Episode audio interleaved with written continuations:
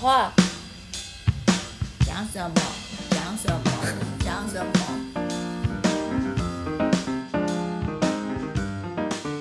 我在英国的指导老师是一个非常好的人，他给我一个非常好的示范。他对科学是非常有兴趣的，但他要做在科学里面他觉得自己适合的角色，不是每个人都可以当 professor。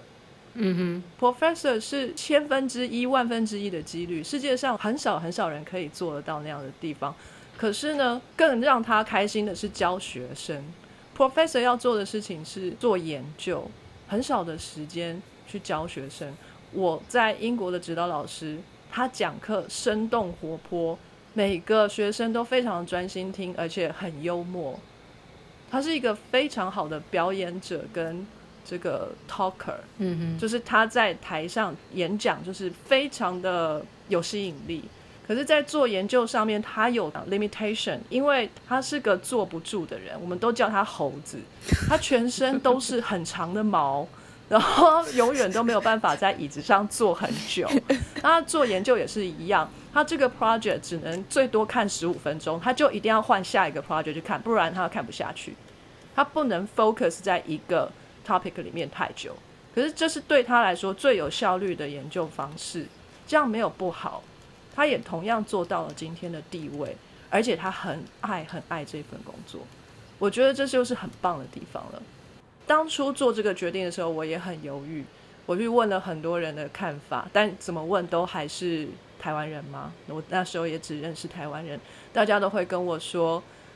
呃，你在台湾已经念着一个博班，你干嘛出去？你台台湾这个博班好好念完就好，等等的，大家都可以想见，很传统、很 stereotype 的想法。我我最后决定还是要跟随我自己的心意，所以我最后出国了。然后我看到我的老师是这个样子，我完全的肯定我当初的决定是对的。嗯嗯嗯，这世界上也有人用不一样的方式在生活，而且活得很好。那所以你今天现在就是科学路走了这么久，做科学做了这么久，你最快乐的是什么？而让你最痛苦、觉得这个环境最不好的又是什么？因为我在英国的那四年里面，我教了七个学生。我进那个博班三个月不到，我就收了第一个学生。哇塞！我根本就连英文都还不太会，我老板就叫我带第一个学生。是是是硕班生吗？还是大学生？第一个学生是硕士生，呃，那一个好像是个台湾女生，可是后来我教了有丹麦人、有英国人、有香港人，有各式各样的人。这几次的教学经验都让我觉得非常的快乐。我不是照着课本在教的，嗯嗯，我在教实验的时候，通常不会跟你说这里是实验步骤给你，你就照着一二三四去做就好了。我通常不会这样。我就会告诉他，来，我们一起看过一次这个实验步骤。第一步怎么怎么做？那是因为我们要干嘛干嘛，把什么东西做什么样的改变之后，才会呃走到下一步。下一步又是要做什么样的改变，最后才会得到什么结果。所以每一个步骤都有它的因为所以，把这整个实验背后的逻辑都讲给他们听。还有这个整个实验的背景，我在教的时候是自己觉得又整理了一次这个实验背后的逻辑，我更清楚了，学生也有听懂，然后我会觉得这是一个最 rewarding 的时候，时候最有成就感的时候，这是我在做研究的时候第一个最喜欢的事情。第二个就是读 paper，我非常喜欢看 review paper。天啊，我也想说，天哪，就是那种。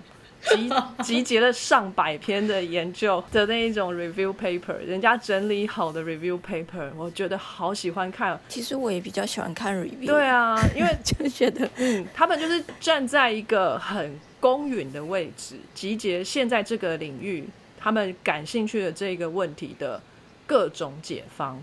嗯，到目前为止，什么样的研究做到哪里，还有哪一些是 open question。呃，一个好的 review 会让你看到这所有的全貌，就好像打开地图一样。所以只要读一篇 review，你就等于很远观的看到了那一个领域。你真的很爱哎，所以我觉得很棒啊！这不是很适合我这个很喜欢广的人吗？听起来是没错，对我对 review 的反应通常都是翻白眼。跟我一样。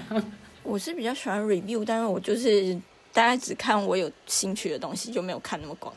很长啊，因为一开始看 review，我也是只去找我的问题的答案，通常都是有有问题的时候再去找 review 嘛，想说，哎呀，这个怎么做啊？我去看一下 review 好了，现在到底有哪一些方法可以解决这个问题？然后 review 里面可能讲到了十个面相，你就只看了那两个面相，是因为那两个面相跟你最相关。嗯，没错。可是我后来发现，把这个 review 全部读完，好开心，好畅快哦，就是爽爽的。我怎么有种虚脱的感觉。我我对 review 没什么兴趣，因为我都我喜欢那种最新最新啊，因为我是喜欢做很新的东西，然后再丢给别人，所以通常 review 里头根本就没 cover 到这一块，然后我就会看着翻白眼，想说。对啊，你们就在那边一直拿着旧方法，旧方法就是没屁用，然后在那边说方法不就是就是说什么哦这些问题待解决，人家就已经在解决嘛的，你没看懂，然后就一直想说 review 有谁呀、他都没有认真看背景。因为还来不及写。有时候也会有这一种，就是其实 reviewer 也不是全能的，他他们本身也有一些专才，然后所以在某些地方也是会比较呃没有那么深。这两件事情是我在做研究的过程当中最享受的事情。然后我最不喜欢的就是我刚刚说到的，就会看到很多科学的歪向，就是某些人只追求功利的部分，那会让我觉得非常非常的失望。第二个就是，就是实验失败的时候太多了。这倒是真的。可是我还蛮喜欢实验失败的时候，哎哦，豆豆超科学家。没错，因为就是在那里你才有新的突破跟发现啊。因为事出必有因，你好 positive。可是就真的一定可以找得到。对，没有错，没错。但是这是的确是需要鼓励的，就是说，在在我们还不懂事的时候，我们在做实验的时候，常常就会觉得看到新东西。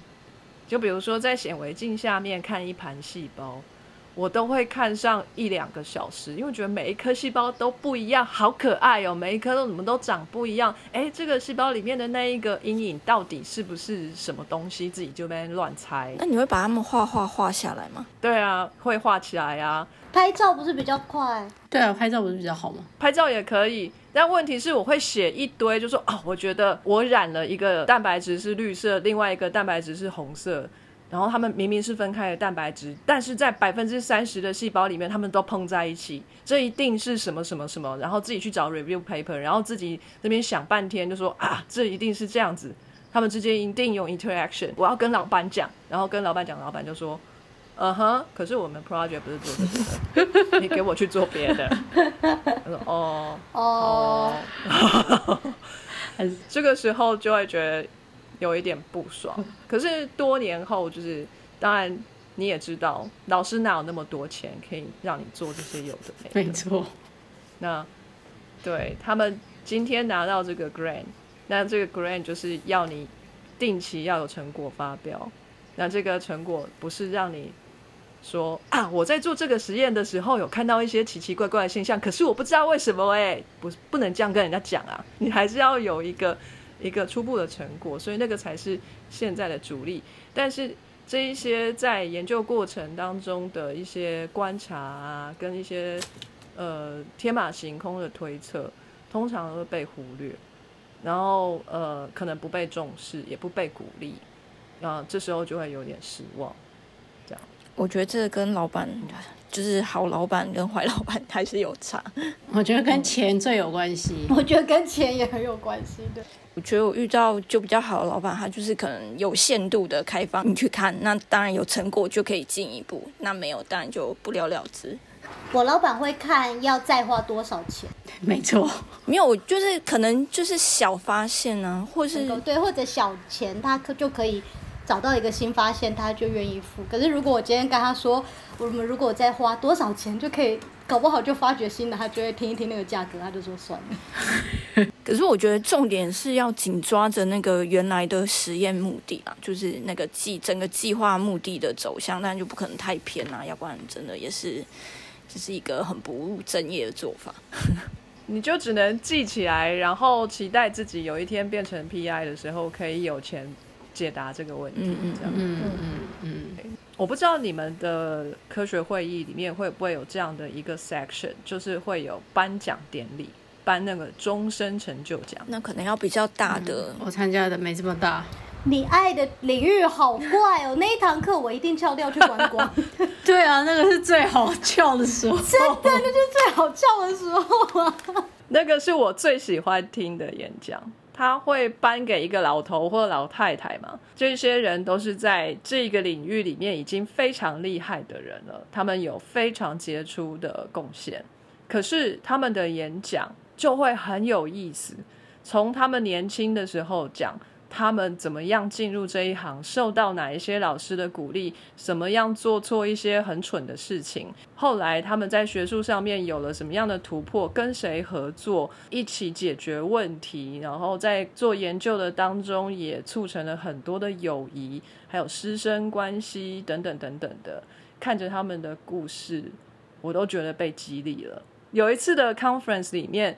有颁一个奖，是给一个就是很很杰出、刚拿到博士的人，他的研究真的非常的很视觉化的好，他就是把一整个斑马鱼的神经还是血管什么的染色，所以他有及时的影像，他就拍斑马鱼就固定在那一边，然后就看着那一些细胞的移动，就可以及时的去观测这些细胞它们去到哪里，然后你做一些什么刺激，它们就更真的到那一些地方去这样子，然后就觉得哇，好厉害哦，这是很棒的一个结果，然后。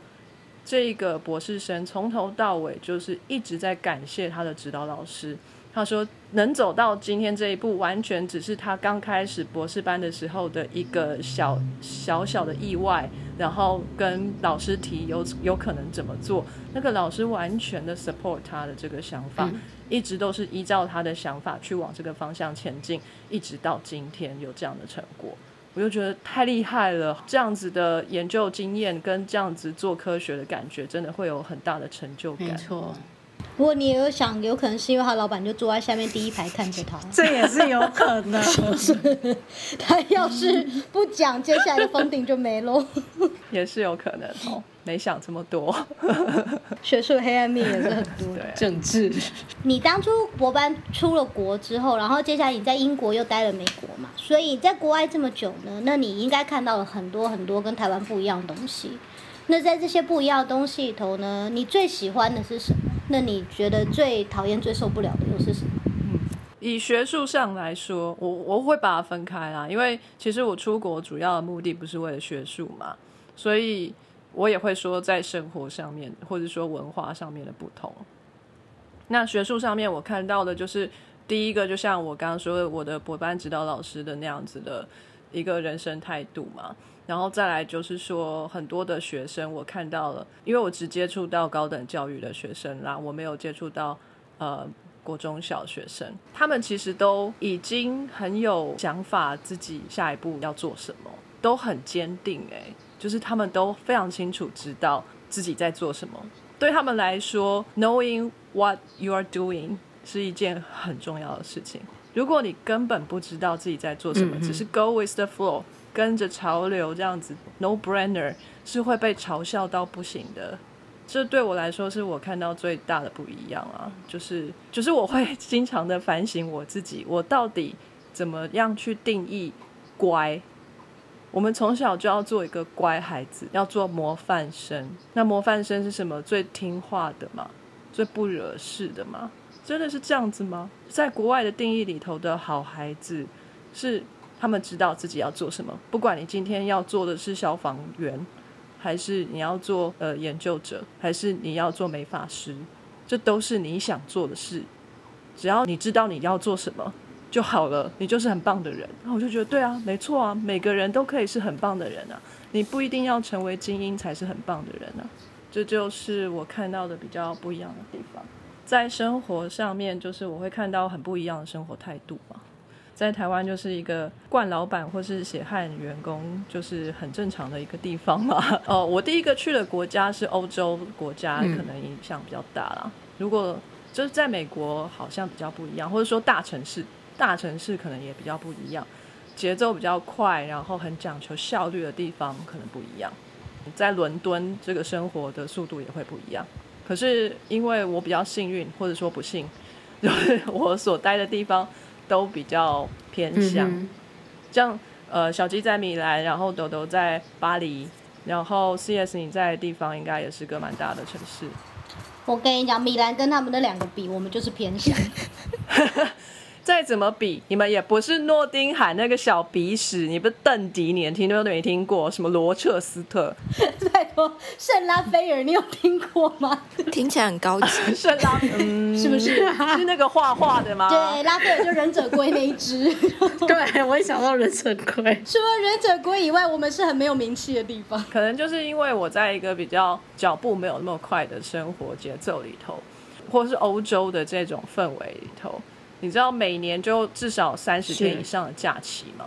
工作的时数一天不可以超过八小时，这是 common sense，就每个人都一定知道的道理，就绝对不能逾矩。你绝对不可能要求你的学生或是你的员工一周工作超过四十个小时，你绝对会触法的。我觉得这个是他们把家庭生活放的比较重。对，然后在瑞典啊，或是其他北欧国家，甚至慢慢的，他们更要缩短工时到一天六小时，或是更短。那他们的工作态度就是在工作时间里头是非常非常有效率的解决一切事情，因为他们认为人生的生活，就像豆豆刚才说的，生活重于一切。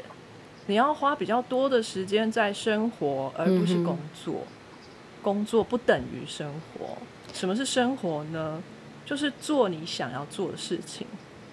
如果你喜欢画画，你就去画画；如果你喜欢旅游，你就去旅游；如果你喜欢烹饪，你就做饭。人生不能只有工作。他们还有很多会玩音乐，对啊，他们都超厉害的欸，随随便便一个吉他手都是那种不用看谱啊，然后听到那个旋律就是和弦直接出来。然后我就问他说：“你可不可以教我怎么样可以听到那个旋律就可以配出和弦？这个我完全做不到。”他说：“就感觉啊，感觉对了 就对了。”然后就嗯，没错，好哦。因为人家从小时候就感觉到现在。所以，当他们对某件事情真的很有兴趣的时候，有某些部分是他们有天分，有某些部分是他们有花很多的心力在上面。为什么他们有这些心力跟时间可以花在这些上面的？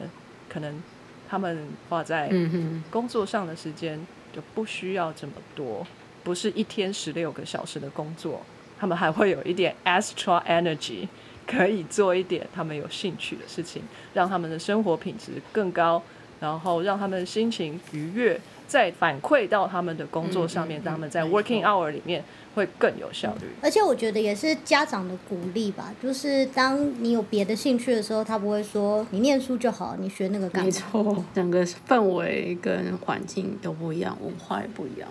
我以前很喜欢看我们那个秘书，每天都很期待要去接他儿子下课，一天工作七小时，然后通常就是八点到五点，可是他就是为了要能够准时接他儿子，所以他就自己把他的工作时间往前移一个小时，然后所以他接近三点四点，他就开始说：“哦，我要去接我儿子了，好开心。”然后我们今天要去哪里逛街还是什么？哇，好可爱然！后我常常看他这样，我就觉得好开心，就是我连我在旁边看我自己都觉得开心，然后就觉得他儿子好幸福哦。都沾染了那一份愉快嘛。嗯，对、啊，这真的是生活。很棒。有意大利也很像，可是其实意大利的工时不会那么限定，就是我还是碰到蛮多会加班，就是他变的是他在上班的时候让你很悠闲，你在上班的时候你是可以开开心心的跟同事闲聊或去 coffee break 什么，这都是很 OK 的事，因为不可能要求你就坐在桌子前面，然后连工作十个小时，那是不可能。对啊，那你们没有约老板吗？我们有些时候是老板会主动约，或老板就是我有一次是晚上加班在调机器嘛，然后老板就找医生和技术员留下来，就是当我们在调机器的时候，老板突然就逃走，然后我们那时候还在干屌他说怎么样啊，叫我们加班自己逃走。结果他就带着那个气泡酒和洋芋片回来，说我知道大家都饿了，然后我们就哦，好，没问题，开喝，可以继续工作了。哇塞，你们随随便便都是气泡酒、对啊，因为意大利就很多气泡酒。